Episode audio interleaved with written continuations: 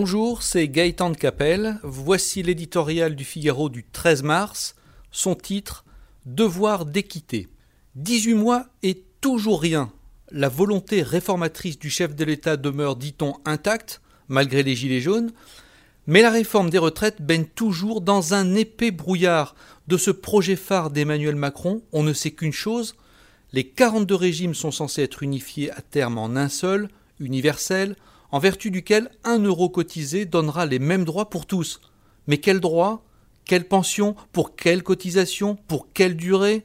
Les participants à la grande concertation confiée à Jean-Paul Delevoye ne semblent aujourd'hui pas plus avancés qu'au premier jour.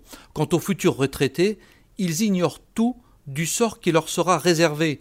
S'agissant du plus anxiogène des sujets, voilà qui alimente inutilement toutes sortes d'inquiétudes et de fantasmes dans un pays qui n'en a pas besoin. Le système français des retraites souffre, comme chacun sait, de trois mots principaux son extrême complexité, son inéquité et sa fragilité financière. Derrière ces grands secrets, la réforme n'aura de sens que si elle résout ces problèmes.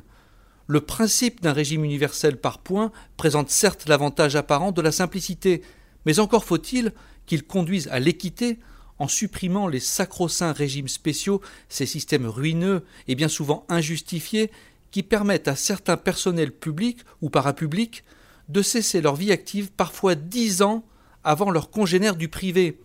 Le gouvernement osera-t-il affronter ces bruyantes corporations après l'hiver social qu'il vient de subir? Renoncer ou aménager des exceptions à la règle ôterait toute légitimité à sa réforme.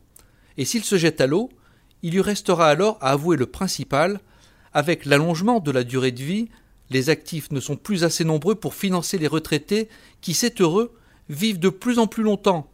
Pour que l'édifice tienne, les Français n'auront d'autre choix que de repousser le moment de leur départ à la retraite.